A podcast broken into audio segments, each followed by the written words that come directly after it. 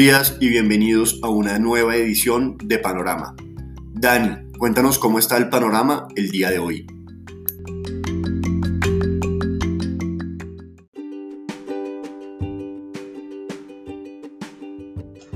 Muy buenos días a los seguidores del podcast Panorama de Global Securities. Hoy 29 de julio de 2021. Comenzamos sin muchos cambios nuevamente.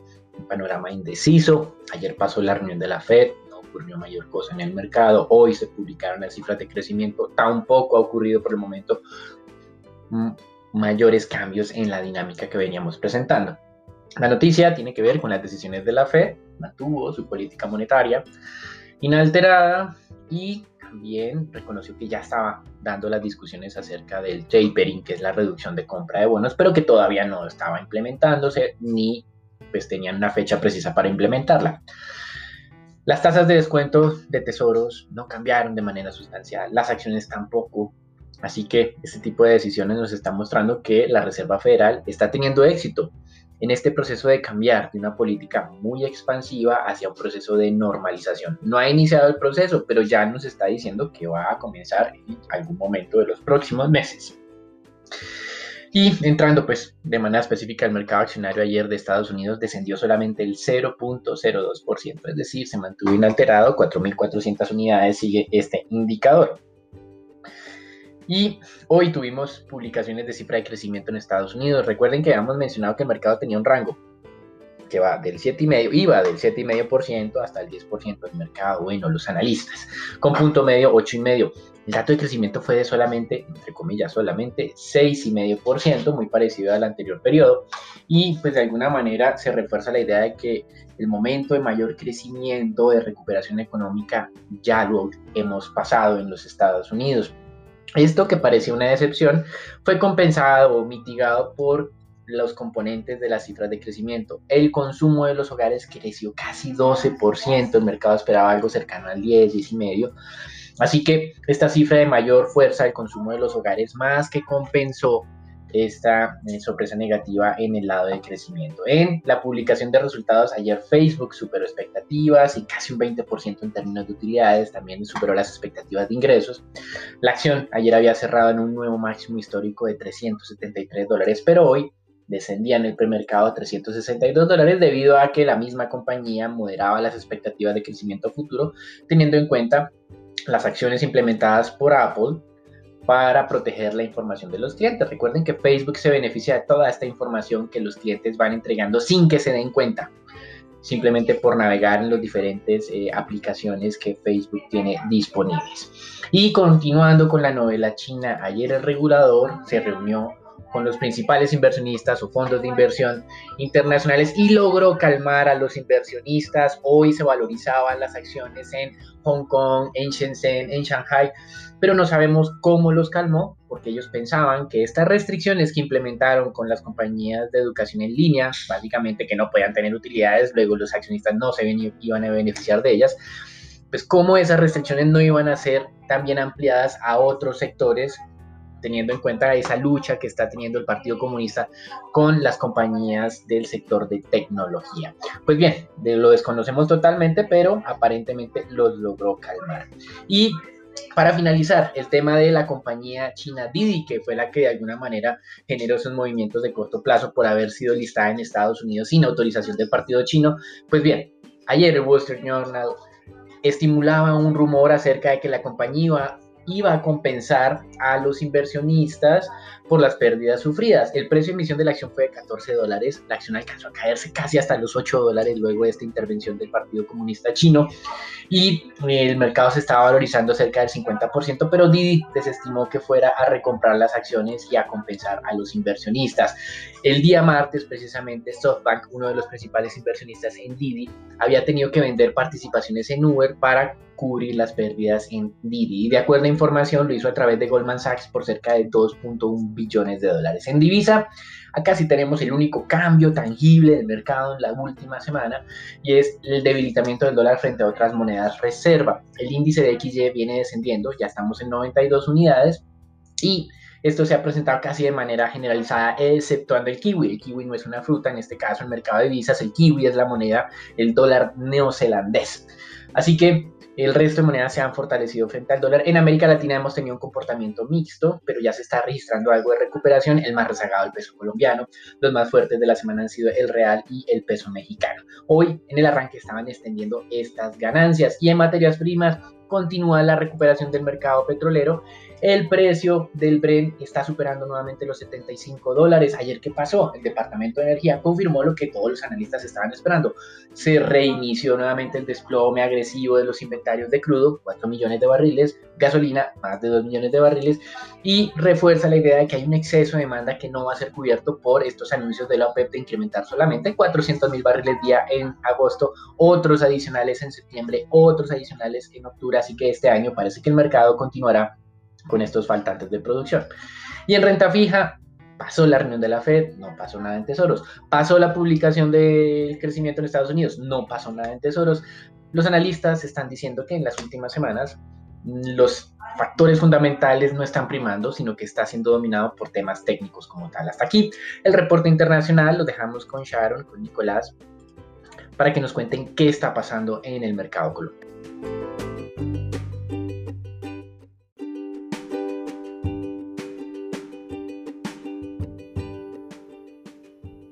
Buenos días Dani, muchas gracias.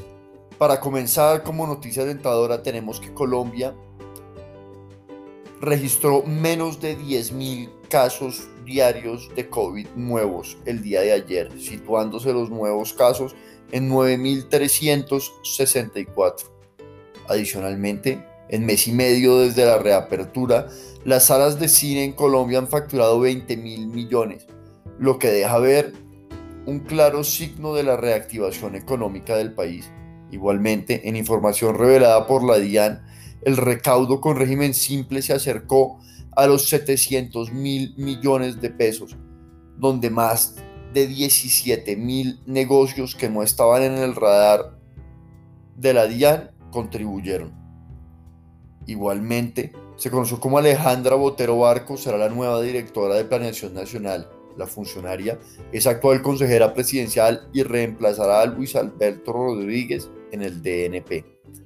Para terminar, luego de la rebaja en la calificación del país por parte de Standard Poor's y Fitch, la calificadora Moody's anunció cómo la calificación del país dependerá de la reforma tributaria, ya que, según la firma, con el proyecto final se sabrá cómo el país aliviará sus finanzas. Bueno, Sharon, cuéntanos cómo está el panorama de renta variable para el día de hoy.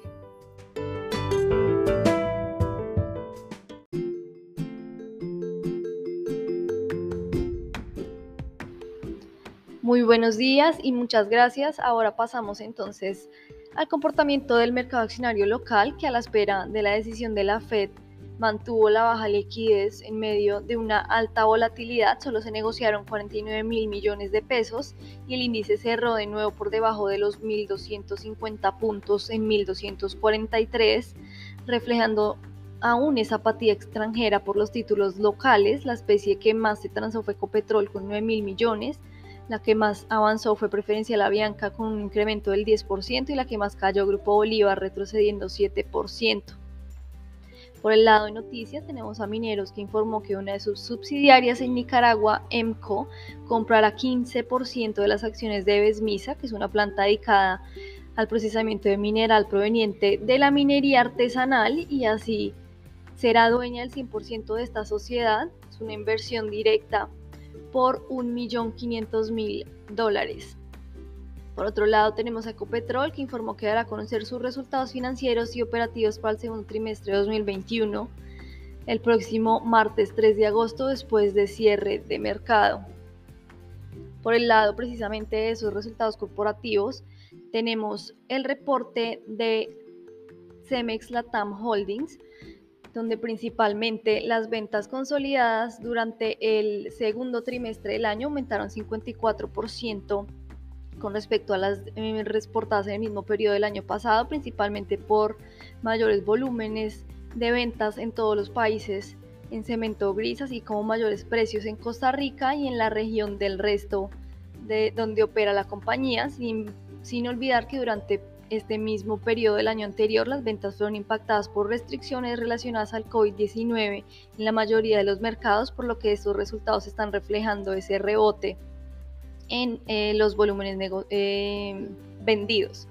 El costo de ventas como porcentaje de las ventas pasó de 63.4 a 59.6 en el segundo trimestre de 2021. Los gastos de operación por su lado, también como porcentaje de las ventas, cayeron durante el trimestre del 29.3% al 25.1% y donde se eh, vio una expansión del margen evita que fue impulsada principalmente por esos mayores volúmenes y menores gastos de administración y ventas a pesar de mayores gastos de mantenimiento y gastos relacionados a las protestas sociales en Colombia, donde eh, ese impulso de crecimiento que se ha observado en los volúmenes de cemento en lo corrido del año hasta abril fue interrumpido pues por esas protestas sociales, eh, principalmente en el mes de mayo, y donde la actividad de la industria había, habría regresado a niveles de primer trimestre en junio, conforme a los bloqueos y las protestas iban disminuyendo gradualmente.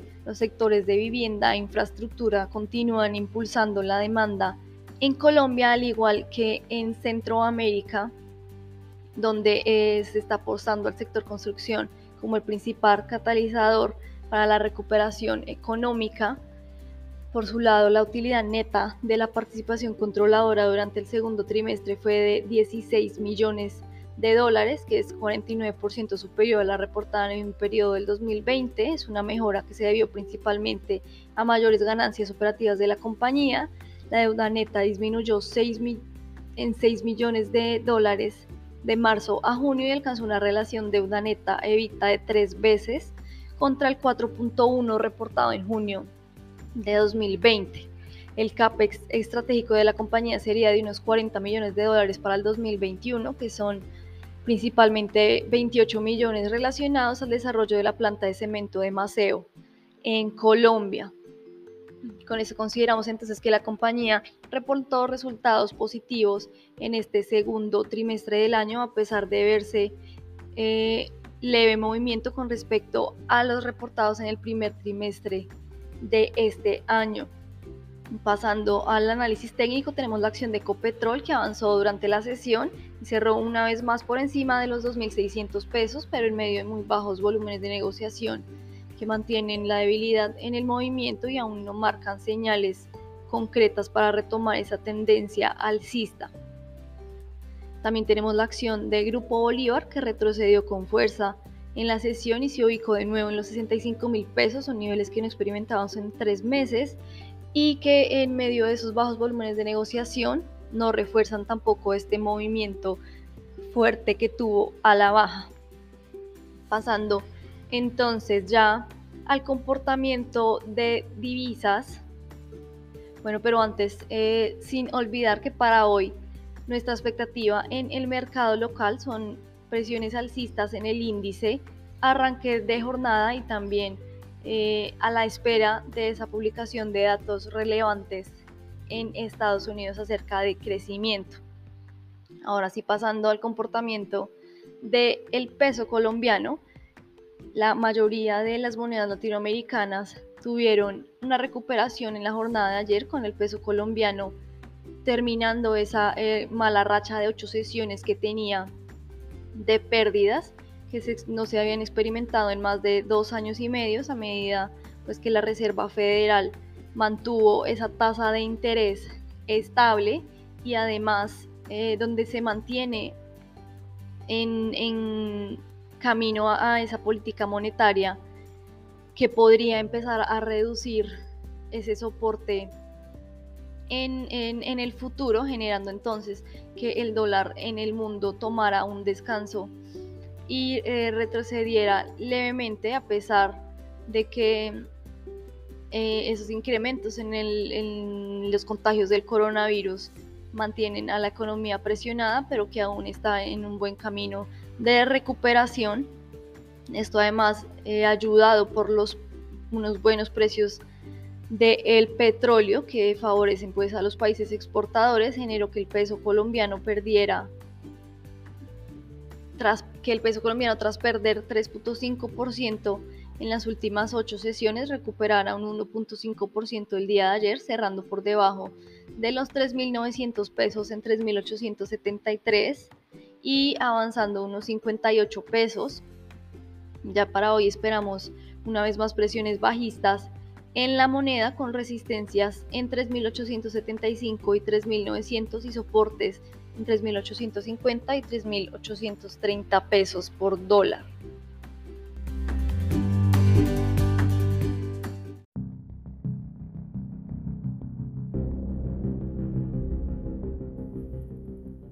Buenos días Sharon, muchas gracias. Vamos a hablar de las noticias de renta fija. Para comenzar, con respecto a la deuda pública, la curva de test tasa fija se valorizó en 3,17 puntos básicos en promedio, favorecida por la revaluación de las tasas de cambio y la demanda de algunos agentes del mercado por títulos del segmento medio, principalmente. La curva de test UR se valorizó en 1,77 puntos básicos en promedio, siguiendo a la curva de los testas a fija y la demanda de agentes institucionales en el segmento largo. Adicionalmente, la Nación el día de ayer colocó testas a fija por 1.08 billones de pesos en subasta. El día de hoy, a las 10 de la mañana, el ministro de Hacienda, José Manuel Restrepo, hablará sobre la reforma tributaria y a las 4 pm se radicará en el Congreso de la República el proyecto de presupuesto del 2022. Hoy habrá subasta en operaciones de expansión que incluyen repos de un año por un billón de pesos y de 32 días por un billón de pesos. Igualmente, el mercado internacional amanece con las bolsas de Asia al alza, Europa al alza y los bonos del Tesoro de Estados Unidos a 10 años en niveles de 1,26, por lo que en el mercado de renta fija local podría presentarse algún tipo de apreciación durante la jornada. Con respecto a la deuda corporativa, en el mercado se negociaron 2,92 billones distribuidos en 1,97 billones CEN y 0,95 billones en Master Trader. Con respecto a la deuda privada del día de ayer se negociaron 270.829 millones. Con esto damos fin a panorama para el día de hoy. Muchas gracias.